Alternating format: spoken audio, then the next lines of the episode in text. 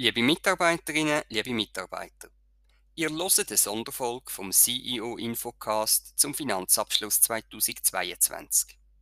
Der Finanzabschluss 2022 macht Freude und unser Spital ist finanziell kerngesund. Unsere Finanzchefin Jasmin Wirth geht in dieser Sonderfolge auf den Abschluss 2022 ein und zeigt auf, warum auch ein Spital muss Gewinn machen und warum Rückstellungen wichtig sind. Im Zusammenhang mit der aktuellen Situation vom Kantonsspital Aarau erklärt Jasmin den Begriff vom Impairment und zeigt auf, was es Impairment für das Spital Muri bedeuten wird. Für all diejenigen unter euch, die sich vertieft für den Finanzabschluss 2022 interessieren, bietet Jasmin Wirth im Mai zudem eine Informationsveranstaltung an, an der sie den Finanzbericht im Detail vorstellt und Fragen der Teilnehmer beantworten wird. Jetzt aber zum Beitrag von der Jasmin Wirth. Hallo zusammen. Spital Muri hat nach drei Verlustjahren im Jahr 2021 auf ein stolzes Ergebnis von knapp 4,7 Millionen Gewinn dürfen zurückschauen. Auch das Jahr 2022 zeigt dank eurem grossen Einsatz ein erfreuliches finanzielles Resultat mit einem Gewinn von rund 2,3 Millionen Franken und einer EBITDA-Marge von 8,7 Prozent. Der EBITDA weist bei uns den Gewinn aus, ohne die Abschreibungen, also ohne die Kosten für die Infrastruktur und auch ohne die Fremdkapitalkosten. Die EBITDA-Marge zeigt den EBITDA in Prozent vom Ertrag. Das über den Erwartungen liegende Ergebnis ist vor allem wegen dem überdurchschnittlichen ambulanten Wachstum und der sehr hohen Auslastung vom stationären Bereich entstanden, sowie vom Kanton zeitverschoben abgegoltene Zusatzkosten im Umfang von 950.000 Franken, die durch die Pandemie entstanden sind.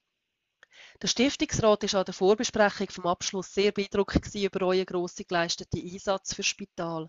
Auch die Spitalleitung dankt euch ganz herzlich für euren wichtigen Beitrag. Warum ist es jetzt notwendig, dass ein Spital Gewinn macht?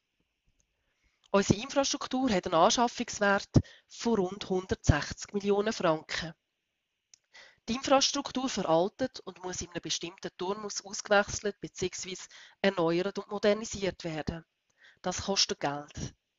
Nachfrage im Gesundheitswesen wächst seit Jahren rasant und wird weiter steigen. Die Infrastruktur für das weitere Wachstum muss finanziert werden, das noch bevor wir drinnen arbeiten und einen zusätzlichen Umsatz damit generieren können. Die ganze Vorfinanzierung und Refinanzierung zwingt uns dazu, genug Gewinn auf die Seite zu legen, damit wir genug Eigenkapital haben, um einen Teil der notwendigen Investitionen selber zu finanzieren und damit wir für den Teil, wo wir eben nicht selber finanzieren können, von der Finanzlage her genügend kreditwürdig sind, um bei der Bank Fremdkapital zu zahlbaren Konditionen können zu besorgen. Als branchenweite Grundregel gelten eine EBITDA-Masche von 10% als Zielwert, um den langfristigen Fortbestand von einem Spital sicherzustellen. In der Schweiz gibt es leider nur noch einen kleinen Anteil der Spitäler, die das Ziel mit den geltenden Tarifen erreichen. Spital Muri gehört von der EBITDA-Masche her im Jahr 2020 wie auch 2021 zu dem Drittel der Schweizer Spitäler mit der besten EBITDA-Masche. Benchmark-Daten für das Jahr 2022 sind leider noch nicht verfügbar.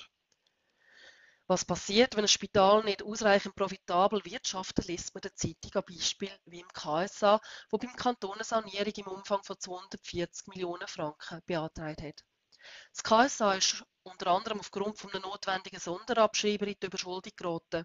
Der Sonderabschreiber ist nötig, weil vereinfacht gesagt der erwartete erzielbare Gewinn von der Zukunft den Wert von der neuen Infrastruktur nicht deckt.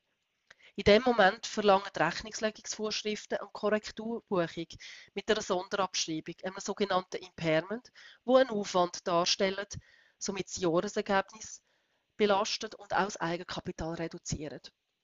Spital Muri hat im Jahr 2021 zwar die notwendige EBITDA-Marge von 10% erreicht, aber auch dort nur dank ein paar pandemiebedingten Sonderfaktoren. Von einem Impairment sind auch wir nicht gefeilt. Zurzeit ist es aber nicht notwendig. Sollte Spital Muri in ein Impairment hineinlaufen, würde das Spital das mit dem höheren Eigenkapital aber selber problemlos tragen, ohne dass das für uns gefährlich wäre. Dass wir uns die gute Eigenkapitalquote mit ausreichend Gewinn bewahren, ist zwingend erforderlich, da nicht zu erwarten ist, dass der Kanton ein Regionalspital versuchen würde zu retten, wie eines von seinen eigenen Spitälern. Zurzeit herrscht ein Fachkräftemangel, der die Löhne noch auftreibt. Wir erleben gerade eine Inflation, wie wir sie letztes Mal in der Schweiz in den 90er Jahren gesehen haben. Das bedeutet, wir haben aufgrund von Verteuerungen bei den Lohnkosten ähm, aber auch beim Material, Medikament oder Energie und aber auch bei den Investitionen höhere Ausgaben und das bei im ambulanten Bereich konstanten Tarife. Auch im stationären Bereich decken Tarife der Allgemeinversicherten die Kosten leider nicht genügend. Einzig bei den Zusatzversicherten können wir einen guten Gewinn herausholen, um finanziell gesund bleiben. Aber auch dort fordert die FINMA mittlerweile den klaren Ausweis von Mehrleistungen, um die teuren Tarife weiterhin dürfen abzurechnen.